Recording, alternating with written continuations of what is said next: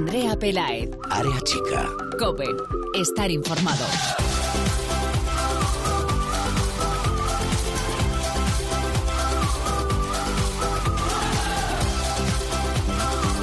¿Qué tal? Muy buenas, bienvenidos una semana más al espacio en cope.es para todo el fútbol femenino. Bienvenidos a Área Chica. No hubo liga el pasado fin de semana, pero tuvimos selección. Las chicas de Jorge Vilda siguen preparando la Eurocopa de Holanda, para la que quedan menos de 100 días ya. El sábado jugamos ante Bélgica, partido amistoso, y seguimos con buenas sensaciones. Goleó la selección española 4-1 con tantos de Vicky Losada, Maripaz Vilas y doblete de Jenny Hermoso. Estas serán las palabras del técnico, las palabras del seleccionador Jorge Vilda tras el partido. No ha sido un partido sencillo ni mucho menos. Bélgica es un equipo muy vertical, con muy fuertes en las disputas, en los balones parados y que nos lo ha puesto difícil. La segunda parte nos hemos puesto 2-1, pero el equipo ha reaccionado bien, hemos conseguido marcar dos goles más que nos ha dado la tranquilidad. Hay también más noticias en las categorías inferiores de la selección española. Hay lista sub-19. Ya se conocen las convocadas por Pedro López para la ronda élite de Hungría. Se concentrarán en las rozas 17, 18 y 19 de abril. Además, ya conocemos los rivales de la selección española sub-17 para el europeo de la República Checa, para el que nos clasificamos en la pasada ronda élite. Se ha realizado el sorteo y nos ha tocado un grupo complicadito. El grupo A, los rivales de España serán la anfitriona, la República Checa, Alemania, actual campeona de Europa, y Francia. Pero nada es imposible para las de Toña Is. Vamos a ir con todo. Y además, última noticia. La selección madrileña se proclamó campeona de España sub-18 ante Cataluña por un gol a cero. Enhorabuena para las chicas de la selección.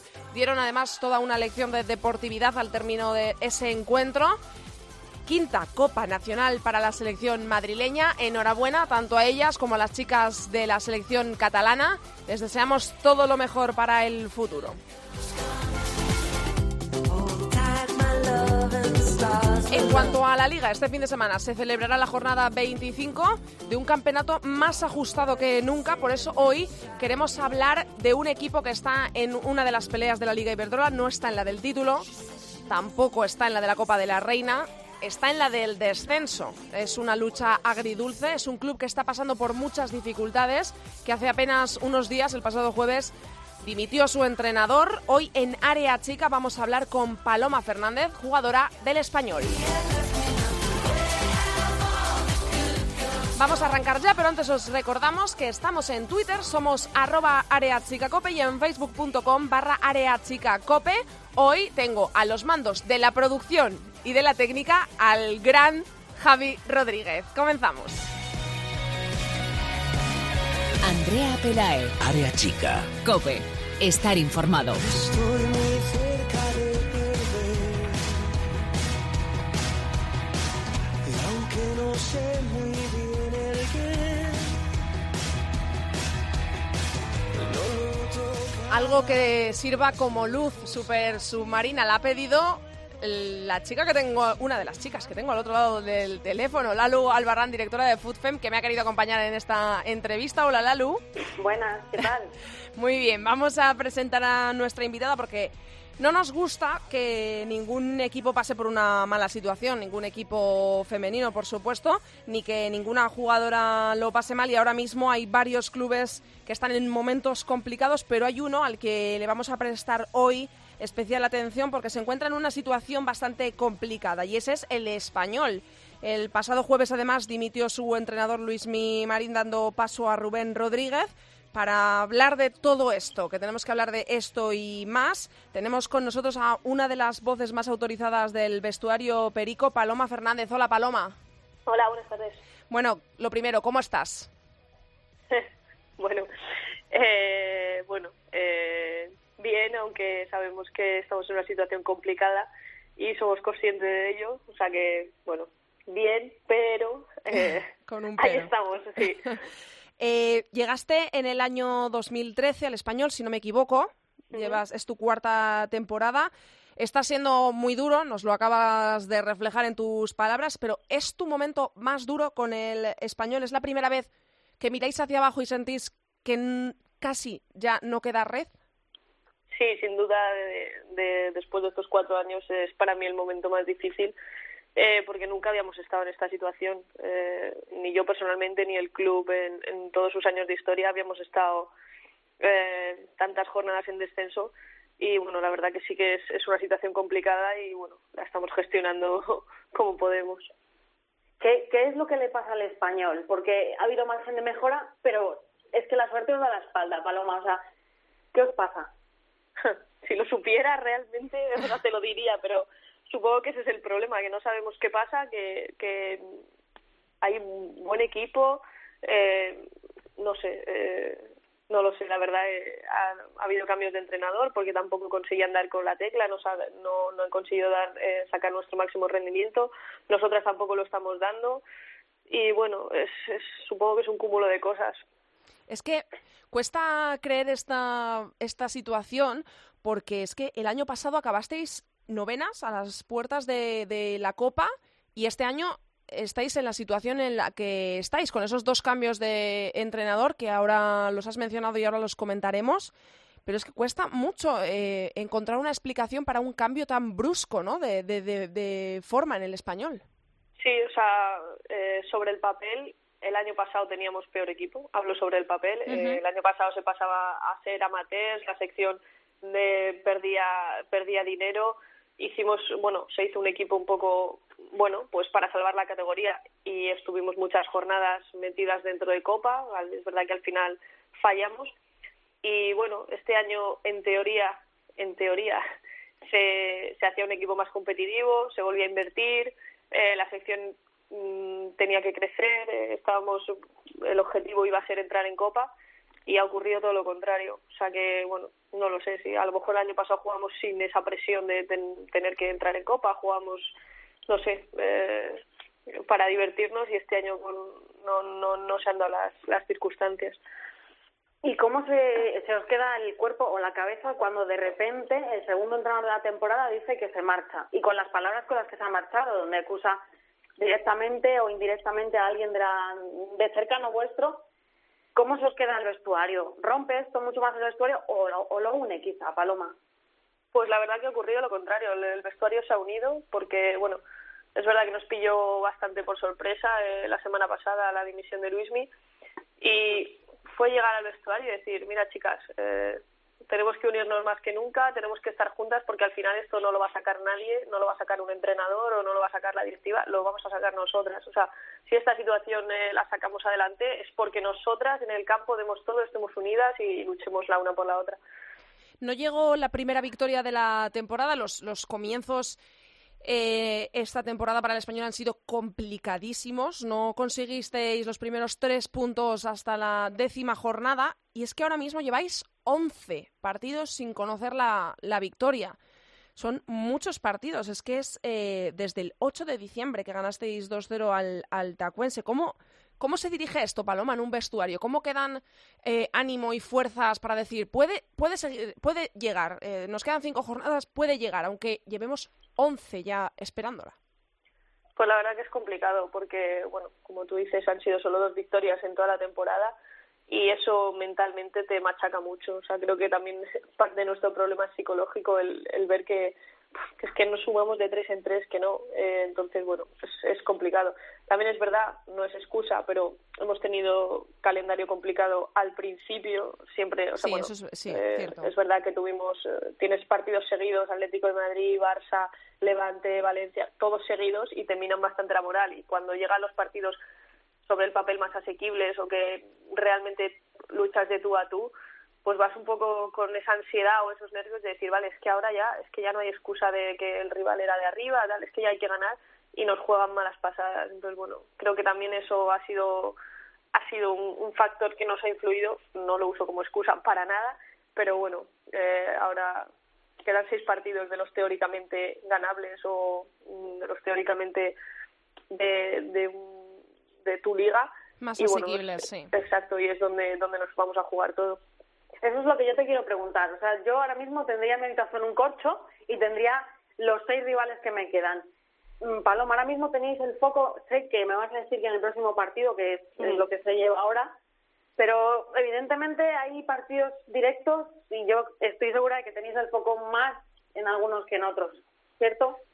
Bueno, evidentemente sabes que hay, hay un enfrentamiento contra el Tacuense y otro contra el Albacete que son directos, directos y que ahí, eh, bueno, le, le ganas o, o a, a un rival eh, directo y los puntos son más importantes, pero pero bueno, que se, se saquen los puntos de donde se saquen y los partidos que se saquen van a ser bienvenidos. Volviendo al tema de entrenadores, eh, a Rubén le conocéis, es un hombre de la casa. ¿Qué esperáis de él? ¿Qué español creéis que va a buscar para intentar salvarlo en estas últimas jornadas? Sí, ese Rubén es un, un entrenador de la casa que también nos conoce, entonces bueno, seguro que nos va a transmitir una su idea de juego que que, bueno que es eh, ahora mismo es la de unirnos la de que juguemos que nos divirtamos y y bueno que que solamente juntas sacaremos esto adelante. Y yo, Paloma, la última, eh, de aquí a final de temporada, si, si hiciéramos un receso hacia atrás de todo lo que se ha podido fallar, ¿qué es lo que quizá el español ha fallado que ahora mismo se esté pasando la factura que os está pasando? ¿Qué ha pasado durante toda la temporada para, para llegar a esto? Pues supongo que digamos que las dos cosas más importantes en el fútbol, que es marcar gol y que no te marquen. digamos que, que nosotras eh, no hemos tenido no hemos tenido gol en todo el año, o sea, no no somos un equipo goleador eh, y encima no no hemos no hemos evitado encajar goles bastante tontos, hemos tenido fallos defensivos que, que nos han penalizado mucho, entonces si, si tú no te haces fuerte atrás y aprovechas las ocasiones que tienes, que quizás lo que sí hacíamos bien el año pasado, éramos fuertes atrás y materializábamos las ocasiones, pues es muy complicado y este año nos ha pasado eso, que, que hemos fallado en, en, en estos dos aspectos principales. Hay muchas caras nuevas en la plantilla también. Eh, ¿Eso afecta? Sí, evidentemente, o sea, pese a que tú te quedes con un bloque de siete, ocho jugadoras, mm, vienen once nuevas, entonces hasta que el equipo empieza a carburar, empiezas a conocerte, pasa tiempo y, bueno, este año la verdad que no ha sido o no está siendo el mejor en cuanto a que haya se haya a haya congeniado bien la plantilla en cuanto a juego hablo. Y, y bueno eh, eso es eso sí que afecta La próxima jornada de este fin de semana es ante el Santa Teresa de Badajoz en su casa. 30 puntos tiene el Santa Teresa. Está noveno. ¿Qué esperáis de este partido? ¿Creéis que aquí puede empezar el lavado de, de cara del español?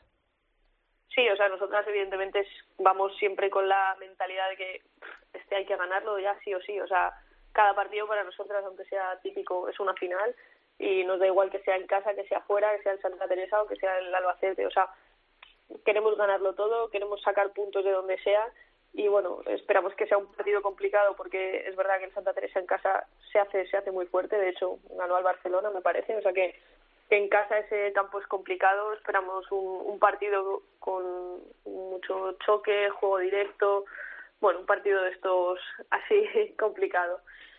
Eh, bueno, Paloma, eh, no podemos hacer otra cosa desde Área Chica que desearte, desearos a todas las componentes del equipo toda la suerte del mundo para lo que resta de campaña, de temporada. Esperamos que la historia os respete, que sigáis en eh, primera división, pero bueno, ya veremos cómo se dan las circunstancias. Mucho ánimo y sobre todo muchísima suerte y muchísimas gracias por haber estado hoy atendiéndonos en Área Chica. Muchísimas gracias a vosotras. Gracias, Paloma. Chao. Lalu, Compañera, muchísimas gracias por haberme acompañado en esta entrevista. Te escucho la semana que viene. no nos oye Paloma, pero a final de temporada, si se salva el español, tendremos que quedar con ella en una entrevista para hablar de todo lo que hace fuera del campo, ¿eh? Mira, creo, creo que está por aquí aún Paloma. ¿Paloma? ¿Sí? Mira, mira, mira lo que mira lo que dice Lalu. Mira lo que dice Lalu. Estoy, estoy escuchando y acepto encantada. Pues ahí, ahí queda, ahí queda eso. Gracias, Paloma. Y Lalu, te he dicho la semana que viene, pero no, te escucho en la sección de Borja que creo que tienes algo que contarnos. Tenemos un rollo guay, o sea, que la gente se quede con nosotros. Luego te escucho. Un besazo. Un besazo. Andrea Pelaez, Área chica. Cope, estar informado.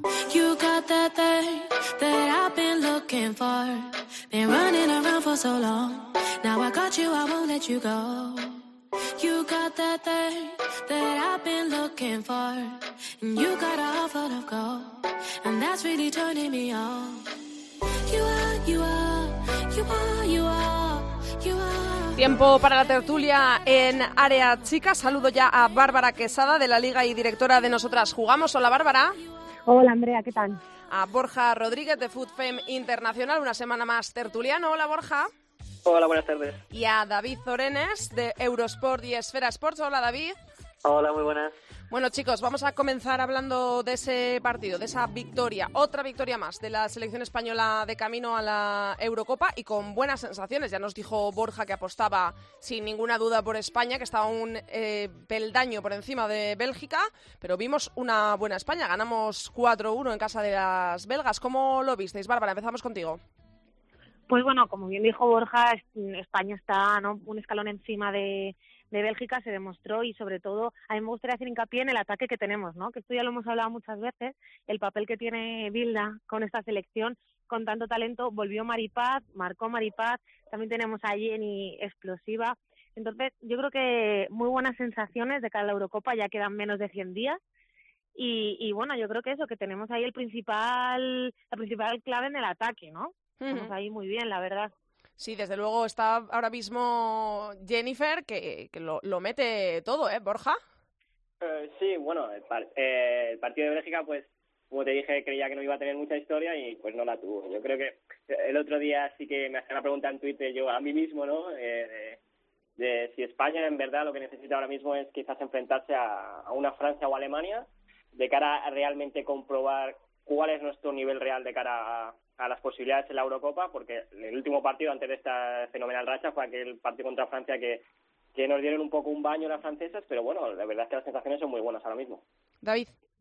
Sí, lo, lo que dice Borja es así. España ha demostrado que, que contra rivales que son inferiores eh, se impone. Además, eh, se impone con, digamos, con autoridad en, en cuanto al juego. Sabe mantener la posesión, sabe dominar los tiempos del partido, sabe eh, cuando se ve por delante y encaja un gol, sabe responder. Eh, yo creo que, que bueno, que el sistema que está utilizando últimamente Jorge Vilda con ese con esa defensa de cinco está, está funcionando bastante bien y, y bueno, yo creo que, que esta España es inconformista, yo creo que la Eurocopa quiere hacer algo grande y sí que es verdad que los rivales en los amistosos no, no se asemejan con, con lo que te puedes encontrar allí en la Eurocopa, yo creo que, que la dinámica es muy positiva y que, y que bueno, ya se ha visto en otros amistosos como puede ser contra Inglaterra o contra Francia, que sí que se ha competido bien, au- aunque el resultado no ha acompañado y, y bueno, eh, ya en la Eurocopa puede ser una cosa distinta, veremos.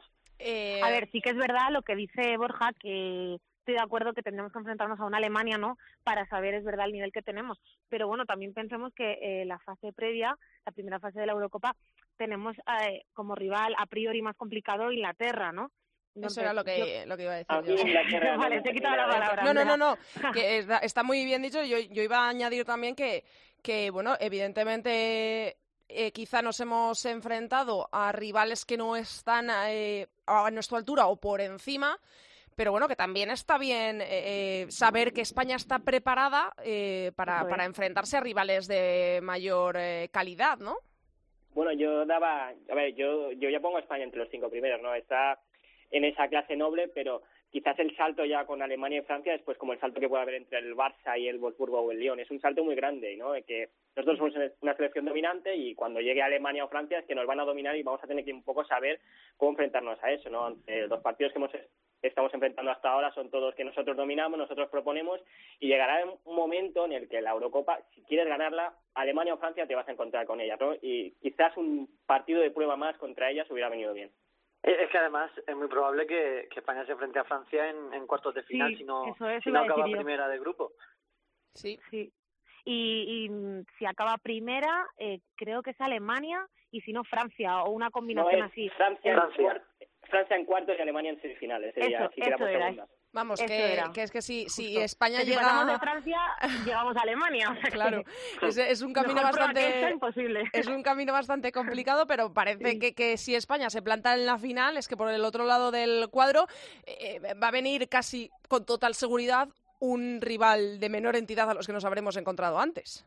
Claro, Bueno, justo. bueno, Suecia te puede complicar la vida porque ahora empiezan las ligas allí en, en los países escandinavos y, escandinavos y nórdicos y llegarán, pues nosotros, fíjate, ¿no? llegaremos con, con un calendario un, pues increíble, increíblemente cargado y ellas llegarán pues en- muy en forma, que es lo que siempre pasa en el fútbol femenino.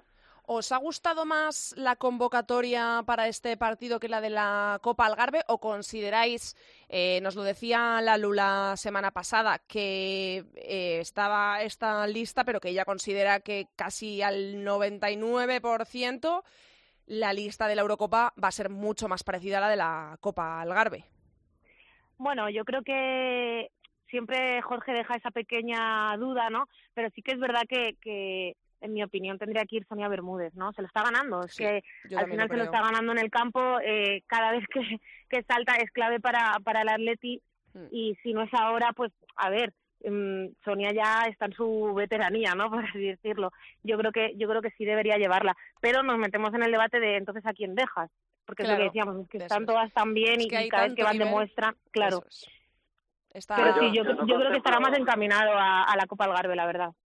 Hombre, yo no contemplo otra cosa que, que no sea llevar, no llevar a, a Sonia Bermúdez, o sea, tiene que ir sí o sí, que Claro. no, que no es, que es que estamos hablando de, de la jugadora mejor en forma de, de la liga, la edad yo creo que, que no importa en, en este sentido y, y aunque es verdad que España O sea, yo me está en a lo proceso de la edad porque a lo mejor en el próximo torneo puede que ya no esté tan bien, a eso me refería. No que Claro. mucho menos que esté peor por la edad porque está estupenda, obviamente. no, no, pero, pero sí que es verdad que hay muchos entrenadores que tienden a, a hacer una, digamos, rejuvenecimiento de, de plantilla y demás y, y opta por no llevar a jugadoras que sí, Sí, que más están veteranas, sí. Claro, pero pero bueno, pero es que es, es una jugadora que estamos hablando de, de la máxima goleadora de la Liga Iberdrola, no solo eso, sí que, sí que es el motor del, del Atlético de Madrid que marcha líder invicto toda la temporada. Pero, por ejemplo, ¿qué haríais con Maripaz Vilas de, de cara a esa Eurocopa? Porque ha sido novedad en esta lista, ya ha ido en otras ocasiones, pero respecto a la Copa Algarve es novedad. Y a mí me parece una jugadora que ahora mismo está súper en forma. El Valencia en un momento increíble de la temporada. Y es que está muy complicado, es que es lo que dice Tiene- tiene que Bárbara. también, está tiene que ir muy también. complicado elegir. Está, la verdad es que a Jorge Vilda no le podemos eh, reprochar nada, tanto que lleve a unas como, No. como a otras, porque es que ahora mismo habría que hacer una lista de, de, de, de 40 jugadoras. Pues sí, la verdad es que yo no sé a quién se va a dejar, no te puedo decir, porque nunca sabemos lo que va a hacer Bilda, pero yo creo que sí que optará por Sonia seguro. Ya luego, pues no sé qué hará con Maripaz, pero yo creo que, que a Sonia sí, sí se la va a llevar, y si sigue el Atleti así, con más motivo, ¿no? Porque como Sí. siga así y se lleve la liga, pues es que no, no hay discusión, no hay discusión. Desde luego. Bueno, que- es que yo creo que tiene que ser Maripaz, eh, Olga, Jenny y, y Sonia, ¿no? Digo yo, de cuatro delanteras que además son bastante diferentes y complementarias entre ellas y, y- y yo, bueno, y que yo creo que, que no sobra ninguna. ¿Te No. sorprendió algo de, del rival de Bélgica, Borja? No, la verdad es que era el fútbol femenino pocas sorpresas puedes tener, ¿no? Si, te ves un poco los partidos siguen los siguen pues las dinámicas y Bélgica pues es lo que decíamos, ¿no? Un poco limitadas en todos los aspectos y con intentar que Bula, Ertilla y Caimán cazaran una, pero claro, si te viene una avalancha de fútbol pocas puedes cazar. Vamos a hablar de la liga, porque vuelve la liga esta, este fin de semana con una nueva jornada, con la jornada 25. Dejamos atrás la, jornada vigésimo cuarta y es que sigue todo, eh, hubo pocas sorpresas en esta jornada, sigue todo muy apretado tanto arriba como en el centro de la tabla, que es eh, la- el pase a la Copa de la Reina, como por abajo. Hemos hablado con Paloma del español aquí hoy en área chica, el español que tiene una situación muy complicada, lo dijo Lalu, es el, eh, el español desde que consiguió la máxima categoría, eh, no sé si fue en, en el 93, creo, no lo sé si me estoy equivocando, no ha descendido, siempre se ha mantenido en la primera división y ahora mismo está pasando por una situación muy complicada. No sé cómo veis vosotros ahora mismo la tabla de clasificación, Bárbara. Pues bueno, mirando por abajo está complicado y también es un poco sorprendente, ¿no? Porque el español sigue ahí, porque pensábamos que tarde o temprano iba a acabar reaccionando. Al final es un equipo Sí. de mucha entidad, pues lo que tú dices, lleva años en primera división y, y, y sorprende, ¿no? Y bueno, vamos a ver ahora cómo reaccionan con el cambio de entrenador. Cambiaron Sí. de entrenador la semana pasada, creo recordar. Sí, el jueves. Y eso es, el jueves. Y, y bueno, vamos a ver, quedan cinco partidos y bueno, pues es que al final esto es fútbol femenino, cada rival mm, vienen a competir, todos los rivales compiten, entonces mm, no se sabe. Yo creo que sí que van a acabar reaccionando y se van a salvar. Hay partidazo, que ¿eh? También hay un Atleti Valencia. Hay un Atleti Valencia que ahí vamos a vamos a comprobar el estado de forma de Sonia y de Sí. Maripaz que se enfrentan, ¿eh? Totalmente, totalmente. Ahí lo vamos a ver y bueno, se va- yo creo que ese va a ser el clave para la parte de arriba, porque si el Valencia consigue quitarle Sí. puntos al, al Atleti, el Barça ya tiene ese ese ese favor, ¿no? Que, que le haría al Valencia y podría ponerse primero de liga y no creo que se le escapase al Barça La esa no, posición. No, desde luego que no, porque además se enfrenta al, al Betis, que también está pasando por unos momentos un poco Sí. difíciles, encadenando Bueno, derrotas. Es bueno. verdad que el Betis se lo puso complicado en la ida, ¿eh? Sí, que fue sí. el primer el primer equipo que consiguió arrebatarle un punto Sí. al Barça. Pero bueno, es lo que tú dices, el. Betis, el Betis llega quizá en un momento complicado y el Barça pues llega estupendo después de clasificarse para la Champions, o sea que veremos a ver qué pasa en ese partido que cierra la jornada. David. Eh, bueno, si hablamos de la parte baja de la tabla, yo creo que, que estoy pensando que el español está en la, en la peor situación ¿eh? y mira que, que es verdad que el tacuense ha llevado una temporada bastante peor, pero, pero esa reacción que tuvo frente al Levante eh, yo creo que, que le se mostró su, su mejor imagen y ahora se ve un español que está en una situación que con, esa dimisión de, de Luis Martín, eh, con una dinámica de, de solo tres puntos de los últimos 33 conseguidos y visto el calendario que, que de seis jornadas que quedan, solo dos va a jugar en casa y que se enfrenta a rivales en la última jornada como sea el Atleti de Bilbao, yo creo que, que de todos es el que peor calendario tiene y, y el que el que tiene todas las papeletas para irse, siendo un clásico de, de lo que es el fútbol femenino. Eh, es verdad que tiene el peor calendario, pero bueno, al final también confiemos en que es el español, ¿no? Que sin menospreciar Sí, ningún equipo, el por nombre, supuesto, es verdad que, que, que, bueno, que es el español, ¿no? Y se espera a lo mejor que, que reaccione. Sí, que se esperan, que tenemos ahí como un poco de... Hay con equipos los que tienes, eh, como siempre han estado ahí, siempre les has visto Eso salvarse es. de situaciones complicadas, y, eh, crees que esta va a ser una más. Entonces, no me la verdad que no me lo imagino, no me lo imagino bajando, pero Eso bueno, es. es. lo que es lo que Eso dice es. David, que al final tiene peor calendario y como hemos dicho aquí Mm. compiten todos los equipos, o sea que Es que también yo, lo yo tiene creo muy difícil. nos hace dudar también eh, cambiar dos veces de entrenador significa que un club eh, está ahora mismo desestabilizado por completo. Entonces, cuesta imaginárselo en segunda, pero es que ahora mismo eh, ves al español, ves su dinámica, ves cómo está el vestuario, el banquillo y cuesta y quedan pocos partidos para eso es, y cuesta entonces- imaginárselo también en, en, en primera, pero bueno, Es veremos. Que si, no fuera por, que si no fuera por su portera, Miriam de Francisco, la verdad es que la Sí. mayoría de partidos que yo he podido ver se llevaban goleadas. Salva, ¿eh? salva bastante, sí, eso, eso, eso es verdad. Lo bueno es que entre Español, Tacuense y Albacete se tienen que enfrentar todos entre ellos y yo creo que eso beneficia un poco también al, al Oyarzún que, que sí que es verdad que tiene un calendario bastante más complicado con Levante y Barça y demás, pero pero esos enfrentamientos yo creo que van a ser clave para, para saber quién es el que se va a quedar en, en primera. Sí, también va a marcar un poco este partido, ¿no? Que visita Levante y visita Valencia, entonces ahí va a marcar el partido contra el Levante quizá un poco el camino del Oyarzún, ¿no? Porque sí que es verdad que si suma ahora, como como dicen, se tienen que enfrentar los demás entre ellos, puede ser quizá un pasito hacia adelante del Oyarzún si se lleva algún punto de, de allí de Valencia. puede cambiar todo, es lo, lo bueno o lo malo, depende de quién lo esté mirando, de que esté todo tan apretado. Así que veremos a ver qué ocurre en esta próxima jornada, la jornada 25 que se juega este fin de semana. Gracias chicos, os escucho la semana que viene. Muchas gracias, un beso. Un saludo. Un besazo, chao.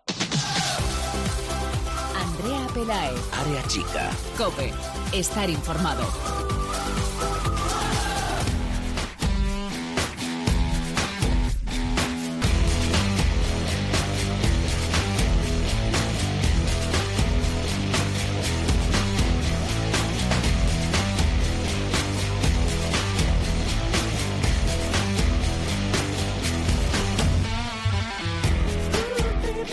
Escuchado en su faceta de tertuliano una vez más y ya le tenemos aquí en su sección una semana más. Hola Borja Rodríguez de Food Hola. Fame Internacional. Hola, Andrea Pérez. Vamos a comentar, porque es que si marzo estuvo cargadito de fútbol femenino hasta arriba, el mes de abril es un caso aparte, está aún más cargado de fútbol femenino. Significa que arrancan la NWSL, que es la National Women's Soccer League estadounidense, y además vaya palabrita, arranca la liga sueca, la palabra te la dejo para ti, pero también que las ligas que arrancaron en otoño, en abril, significa que están llegando a su recta final. Así que cuéntanos primero qué novedades tenemos o qué podemos esperar de esta nueva temporada que comienza tanto en Estados Unidos como en Suecia. Sí, pues en Estados Unidos arranca la quinta edición de la National Women's Soccer League, ¿no? Con el campeón que por primera vez no defiende título con su nombre, sino porque Western New York Flash, ¿no? Se ha mudado a North Carolina. Y bueno, pues una temporada con, con nuevos límites salariales, eh, 315.000 euros con las plantillas, ¿no? 20 jugadoras de máximo pueden tener a la, a la misma vez inscritas cada equipo y 18 mínimo, ¿no? Con unos máximos salariales que se han subido, el mínimo a 15.000 dólares por temporada y el, el máximo que es el que cobrará Marta, que pasa del Rosengard al Orlando Pride, po- pues cobrará 41.700 dólares por temporada. Eh, como siempre, pues 22, pues las jugadoras allocated players, ¿no? De, de Estados Unidos y Canadá, 22 jugadoras este año eh, para Estados Unidos, ¿no? Cuatro nuevas, que son Rose Labelle, eh, de la que pues tuiteamos ahora mucho porque se está saliendo con Estados Unidos, Ali Long, Casey Short y Lynn Williams. Mira que... Dime, dime. Y por parte de la Damas Belgium, pues nada, una liga, una liga pues un poco venida menos, con porque se ha ido Marta evidentemente en el Rosengard y el Lico Pins pues ha perdido a Pernille Harder y Stina Blackstenius, entre otras, así que pues tenemos una liga yo creo que en, ellos pelearán el título, quizás Eskilstuna y Copa Göteborg pues puedan puedan hacer algo porque pues Skug, eh, Pauline Hammarlund y Ellen Robinson pues son jugadores que están con la selección, pero yo creo que la liga sueca pues ha venido un poquito menos. Mira que lo que te iba a decir, que hablábamos hace pocas semanas, bueno, tú nos decías en concreto que Marta podía tener ante el Barça la cabeza en otro sitio y fue decirlo y, hacerlo oficial. Es oficial, Marta se va al Orlando, a Estados Unidos, te lo esperabas tú. Pues sí, no, Marta, Marta siempre habla de, de, bueno, pues como lo de la Liga ¿verdad? sí, me puedo ir, no sé qué, pero cuando cuando ya se hablaba en Suecia le habían dado la nacionalidad sueca, con lo que ya pues con pasaporte sueco es más fácil irte de- a Estados Unidos, pues ya lo veíamos claro. Bueno, pues ahí, ahí queda ese fichaje de Marta por el Orlando. Bueno, ambas ligas, estas de las que estamos hablando, la estadounidense y la sueca, son la novedad, pero lo más importante quizá y lo más relevante para nosotros es que vuelve el fútbol de clubes a Francia y a los Países Bajos, a Holanda, donde tenemos a nuestras españolas por el mundo, y también vuelve a Alemania. En los tres países tendremos semifinales de sus respectivas copas, ¿no? Pues sí, tenemos semifinal para, para pues Irene Ibero en Francia, ¿no? que se enfrentan contra el San Etienne. Partido en teoría que tendría que ser fácil, pero con el PSG uno ya no se quiere mojar, no que no se quiere mojar. Y bueno, por la otra parte pues se supone que el Lyon ganará fácil al Genin y podríamos tener pues la primera final de Lyon PSG en Copa y vamos a ver en Champions porque yo tengo un poco de fe con el Barça. Y nuestra Sara Willy, ¿no? Sara Sola y Sí. Ana Romero, pues tienen la, los pues los playoffs ya arrancan dentro de poco en los Países Bajos, pero hoy tenemos tendremos el viernes Copa de, de los Países Bajos con, con bueno pues Ajax enfrentándose al Pech Volley y una, un- una Copa de, de los Países Bajos que pues Elisa, Elisa La Sola seguramente querrá ganar porque el año pasado la perdió contra la Ado- Adola Haya en la final. Y bueno pues yo creo que puede haber doblete de, de nuestras chicas. Y en Alemania pues la las semifinales de la Copa, ¿no? Un partido que podemos ver en, aquí en España porque la DCB, la Federación Alemana, siempre deja stream, que es el Friburgo-Wolfsburgo, el domingo a las 3 y el Bayer, Bayer Leverkusen-Sal. Todo parece indicar que el que gane del Friburgo-Wolfsburgo va a ser el campeón. Bueno, pues eh, si se puede ver aquí en España, lo, lo haremos para seguir aprendiendo del fútbol internacional. La última parte de tu sección la hemos reservado para hablar de un acto un poco de rebeldía y a la vez una contestación a un trato algo vejatorio, la verdad, por parte de la Federación de Fútbol de la República de Irlanda hacia la selección femenina, que en parte nos recuerda un poco a esa carta que firmaron algunas futbolistas de nuestra selección después del Mundial de Canadá 2015 y por eso para este tema se ha infiltrado en tu sección, Borja, mira a ver eh, que no se repita esto, ¿eh? Lalu Albarrán, la directora de FoodFem, para contarnos en lo que respecta a España qué ocurrió con aquella carta en 2015 para que vosotros, que sois los, ma- los que más sabéis de una parte y de otra, pues podáis contrastarla. Lalu, ¿me escuchas? Hombre, claro. Pues vamos a empezar por esos antecedentes. Que- cuéntanos, en resumen, qué ocurrió en, en aquel año con la selección española. Pues vamos a hacer un, un rapidito, como digo yo. España realmente se, se plantó en el mundial tras muchos años de, de lucha, ¿no? Y, resulta que había mucho, muchísimo bombo, bombo mediático, había muchas entrevistas, las jugadoras estaban constantemente en la televisión, había mucha ilusión por aquel mundial, ¿no? Realmente, pues yo que pude ir a las sesiones de entrenamiento, se veía muchísima carencia, ¿no? Nacho Quereda se había quedado caduco, eso te lo, te lo digo yo, te lo puede decir cualquiera, y no pasaba de los partidillos de, de entrenamiento y golpeos a puerta, ¿no? Entonces, pues bueno, el tema es que nos plantamos en el Mundial con toda esa ilusión, con todo, y esa ilusión se nos cayó.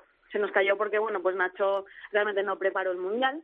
Eh, realmente España jugaba pues eh, lo típico que a lo mejor eran los 80, ¿no? Sacaba 11 jugadoras y Sí. Dios dirá, ¿no? Sí. Entonces, pues bueno, eso minó a las jugadoras un poquito, que realmente además mm, cayó yo creo la- en la, en la buena suerte o buena fe de, de que muchas de ellas ya eran veteranas y sabían que no iban a volver a la selección o si volvían les quedaba muy poquito, ¿no? Mm, Coincidieron muchísimas cosas y entonces pues en el último partido eh, Vicky Lozada falló una ocasión de gol y Nacho Quereda, lejos de ir a animarla, pues le, le fue a, a recriminar aquella aquella jugada en el banquillo. Es una imagen que a mí se me, se me guardó en la retina, ¿no? Contra Corea del Sur fue, ¿no?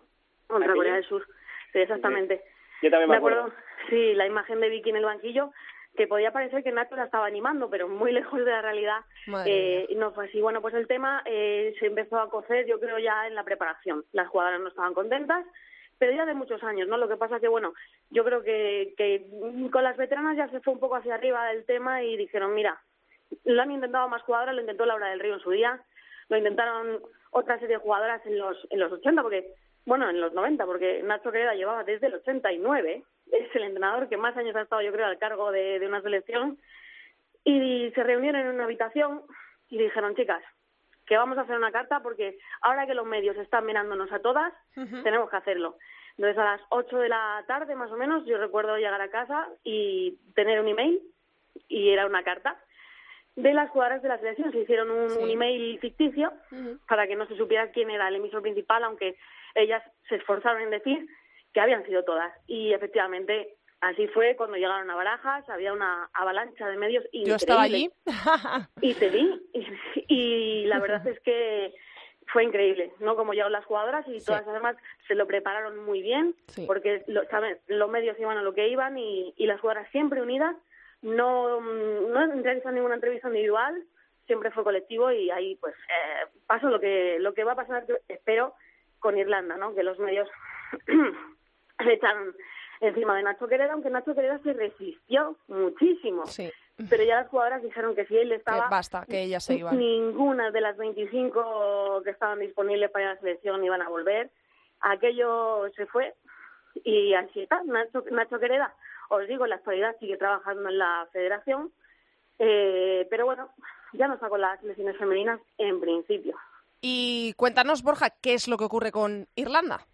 Bueno, pues esto esto nos pilla un poco a todos de sorpresa porque, pues, eh, quizás por eso ficharon a Colin Bell, el entrenador que ganó la Champions League con el Frankfurt, ¿no? La sensación no era de, de- de que realmente no pasaba nada, pero bueno, como en España, ¿no? Que había muchas cosas que había algunas veces me contaba Lalu eh, por detrás, pues un poco sucias, ¿no? Y pues en, en Irlanda, pues igual, iban a dar la rueda de prensa con porque iban a hacer el training camp para el partido que jugaron ayer contra Eslovaquia y pues Emma Byrne, que, que algunos la reconocerán de, de que ha jugado muchos años en el Arsenal Ladies, que a esto, esto por ejemplo, a ella ya no le, ven- ni le viene ni le va porque tiene 37 años, pues decidió con 12 jugadoras, eh, a pesar de las amenazas o advertencias de la, de la Federación de la República de Irlanda, pues presentarse y decir, mira, eh, estamos hartas de, de- que nos menosprecien y de que, bueno, pues como decía Stuart Gilhooly, ¿no? el abogado de la Asociación de, Jugadoras de Jugadores y Jugadoras Profesionales de Irlanda, de, que nos traten como eh, ciudadanas de quinta clase y mm, la suciedad de, de, de su zapatilla, como decían. Mm, Es que, ¿cómo puede ser que se llegue a, a este extremo, no?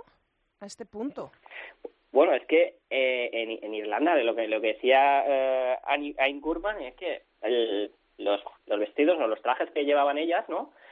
Eh, cuando se iban después del aeropuerto, pues los, se tenían que cambiar en los baños del aeropuerto para devolverlos a, a la federación que se los iba a dejar pues a las categorías inferiores. Es un poco... Mm.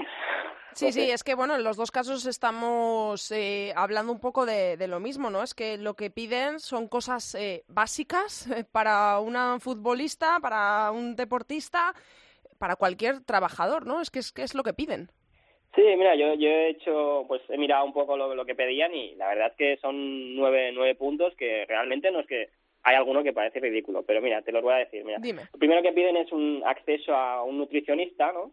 Que Sí. me parece a mí algo normal. Evidente en un deportista. Sí. Luego, eh, una, un abono de gimnasio. Ojo, que esto a mí me parece muy fuerte. Un abono de gimnasio. Luego, el tercer punto es que el hotel donde vayan, ¿no? Al menos, y dicen working and reliable wifi, ¿no? Sí, que, que- tengan que wifi que funcione. funcione. Básicamente, ropa, ropa, y luego a las no profesionales que, pues que se les, se les pague pues el, por los días de trabajo que no están en su, Claro. en su puesto de trabajo, Claro. que se les pague, documentado todo. Eh, un entrenador de porteros que no cambie cada semana y luego pues piden pues nada em, pues 300 euros por partido no porque ahora mismo no les pagaban casi nada y pues eso 150 por, ga- por partido ganado y 75 por empate y no piden nada más que eso Eh, eh, Es que es alucinante cuanto Hmm. menos, la verdad. ¿Ha habido acuerdos? ¿Se, se conoce si ha habido acuerdos si, si llegaron a jugar ese partido ante Eslovaquia? Sí, ha habido un acuerdo. Dijeron el miércoles que por la noche dijo, creo que era Katie McAvee, la, la jugadora del Arsenal, que era un a Monumental Day for- por el deporte de, femenino de Irlanda, ¿no? Que habían llegado a un acuerdo que no podían decir nada de, de lo que habían eh, de lo que habían hablado, que las, los bonus y demás se, se pactaría después, ¿no? Con las capitanas, Sí. pero que bueno, que habían llegado a algo y que al menos les habían dejado o que negociara pues negociara la- las conversaciones em, gente de la asociación de, de futbolistas y eso ya es que no al menos es un paso adelante y lo que sí que no es que no, no ha hablado el presidente de la federación de, de Eire no que a las horas unas pocas horas después le habían subido decían en Irlanda que no que le habían ascendido en la UEFA y le habían subido el sueldo de 308.000 euros a 360.000 más más gastos de, de viajes ¿Crees que lo va a hacer? ¿Crees que va a hablar? Eh, no, aquí tampoco son de hablar mucho, aquí Ya. también creo que igual. En fin, hay que hablar de estas cosas, hay que darles en la medida de lo posible y en lo que Área Chica puede hacer altavoz, porque bueno, eh, están pidiendo cosas justas, ¿no? Mínimas, en, en mi opinión, Mínimas, sí. para poder eh, desempeñar su trabajo, que es, eh, bueno, pues como cualquier otro, pues ellas juegan al fútbol, pues por lo tanto se les tiene que tratar con eh, sus derechos, digo yo. Pero bueno, gracias Borja, una semana más y gracias Lalu por esta aportación, magnífica aportación para poner en antecedentes esta historia de Irlanda. Gracias chicos. Gracias, Andrea. Hasta Hasta, luego. Andrea. Chao.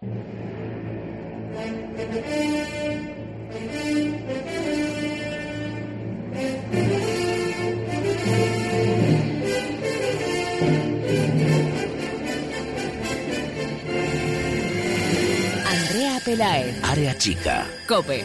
Estar informado.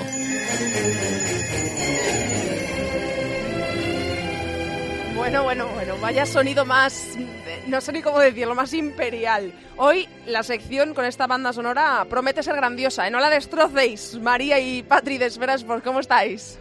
Hola Andrea, Hola, Andrea. ¿qué tal? Pues tienes razón, es imperial, es Semana Santa y cómo no íbamos a traer una de las películas míticas de la época en la que estamos, ¿no? Los Diez Mandamientos, Andrea. Hombre, grandiosa como vosotras decís, y es que es un clásico que no podíamos olvidar, y menos esta semana. Pero para grandiosos, los datos con los que venimos hoy. No sé si te acordarás que ya hemos hablado en anteriores programas de la parte alta de la tabla, en la que hay una buena pelea por el título liguero, también de la zona roja, en la que también hay una gran Sí. batalla por no descender. ¿Y qué nos quedaba?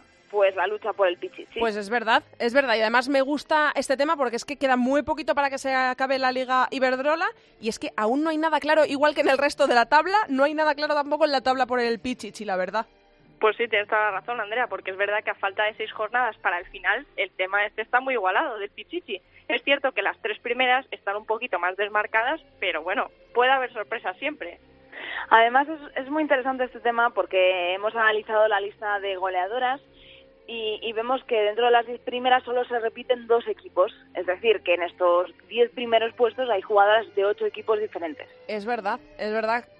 Yo no me había dado cuenta de este detalle. Esto quiere decir que es que los equipos de la Liga Iberdrola, como ya sabemos y lo venimos repitiendo desde hace mucho tiempo, están siendo súper competitivos. Pero bueno, dejad de contarme tanto dato y por favor desveladme ya qué tienen que ver las pichichis con la banda sonora que me habéis traído. Venga, pues te lo explico yo ahora mismo, Andrea. Venga. Partiendo, partiendo de la lista de las 10 futbolistas más goleadoras a día de hoy en la Liga Iberdrola, hemos creado nuestros particulares 10 mandamientos futbolísticos. ¿Qué te parece? Me parece perfecto. Yo me voy a, me voy a sentar, tengo mis cascos puestos y a escucharos y, a- y- y que me sorprendáis una vez más con vuestro ingenio. Venga, dadle. Empezamos por el primer mandamiento. Amarás el fútbol sobre todas las cosas. Este se lo hemos asignado a la primera de la li- de la lista, Sonia Bermúdez, dada su veteranía, eh, sus ganas de seguir disfrutando de este deporte y sobre todo por la cantidad de goles que lleva, ni más ni menos que 26. Segundo mandamiento, no meterás goles en vano. En este caso hablamos de Maripaz, del Valencia, que tiene como costumbre resolver partidos en los últimos minutos. Y bueno, es que ya lleva 23 tantos. El tercer mandamiento, santificarás el balón con tu magia. No puede ser otra que Jennifer Hermoso. La calidad personificada, es que no se puede decir nada más. Empatada a goles con Maripaz, 23 y a 3 de Sonia. Cuarto mandamiento, no cometerás jornadas infructuosas. No podíamos elegir a otra que no fuera Charlín Corral del Levante. No ha habido jornada en la que, vamos, no haya metido gol, prácticamente eh, en todas. Y por eso acumula un total de 17 goles. Una killer eh, es eh, Charlene Corral, pero es que me está encantando esto, estoy enganchadísima, así que seguid porque me está encantando la, la ideología futbolística esta. Dadle. Quinto mandamiento, no dirás no al gol y repetirás. Y tanto que repetirá Yulema Corres, porque no hay jornada, igual que Charlín, en la que no marque, y ello le lleva a estar empatada a goles con, con la jugadora del Levante, con 17. Sexto mandamiento, honrarás a tu club y a tu escudo. En este caso hablamos de Natalia Pablo, no podía ser otra, la hija pródiga del Rayo, que mostró su calidad en el extranjero y que ahora vuelve para honrar a su, a su club, al que la vio nacer, al que la vio crecer. Y además es que lleva ya 15 goles y eso que llegó pues empezada la temporada. Séptimo mandamiento, no matarás al gusanillo del gol. La más veterana de las goladoras, María José del Levante, sigue teniendo nombre de gol y parece que nunca dejará de tenerlo a pesar de llevar ya muchos años jugando al fútbol. La del Levante lleva 14 tantos en esta temporada. Octavo mandamiento, no robarás balones sin terminar en gol. Paula Moreno sabe sacrificarse en el campo y luchar cada balón para que cada jugada termine en gol. Así, con esta filosofía ha conseguido acumular un total de 12 goles en lo que llevamos de liga. Sí, es que además tiene una gran filosofía de juego y Paloma Moreno es una verdadera joya para el Betis. Pero es. venga, que, que os quedan dos mandamientos y estoy que me muerdo las uñas. Noveno mandamiento, no consentirás pensamientos de derrota. A la juventud, Andrea, ya sabes que le cuesta mucho asimilar de una derrota. Sí. Pero, sin embargo, Naikari García, a sus 20 años, es el perfecto ejemplo de no dar un partido por perdido. Con esta filosofía de luchar hasta el final, lleva, como Paula, un total de 12 goles. Y décimo y último mandamiento, no codiciarás los goles ajenos. Terminamos con Necane, que es que a pesar de ser la décima Grande en la lucha por el sí. Pichichi, eh, eso es, muy, muy grande. No tiene nada que envidiar al resto, la verdad, porque es verdad que muchos de esos 12 goles que ha metido han sido decisivos totalmente Sí. para el Atleti. Recordemos, de hecho, eh, ese tanto en el Calderón que al final, bueno, supuso ese puntito que, que contra el Atlético de Madrid, vamos, es un lujo. Pues sí, la verdad que, que sí. Y me voy a hacer de vuestra religión, ¿eh? os lo tengo que decir. ¿Dónde hay que apuntarse para hacerse de esta religión de- con estos diez mandamientos que me acabáis de enseñar? Sois unas cracks, ¿eh? Cada, cada semana os superáis. Así que a ver qué hacéis la siguiente. Yo os espero por aquí ansiosa para esta pedazo de secciones jugadoras de cine. Pues Nada, muchas gracias. Andrea. Un besazo. Un beso. Un beso. Hasta luego. Adiós, chicas.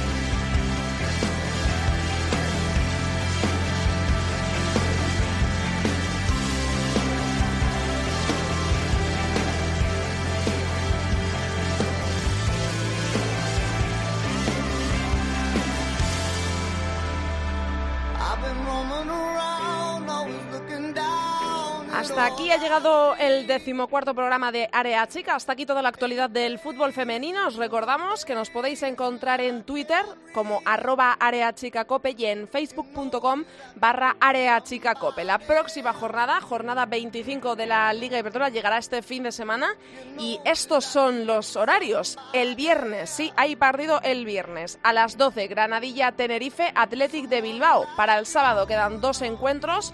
Uno a las 11 menos cuarto, Levante Femenino o Yardson, lo televisará BIN La Liga. Y para el mediodía del sábado a las dos y media del mediodía, Atlético de Madrid.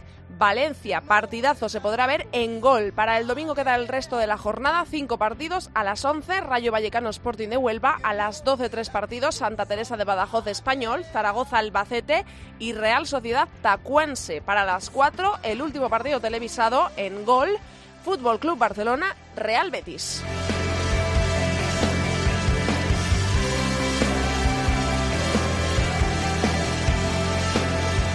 Nosotros os esperamos aquí la semana que viene en cope.es. No faltéis, ya sabéis que pasamos lista. Mucho fútbol femenino para todos. Adiós.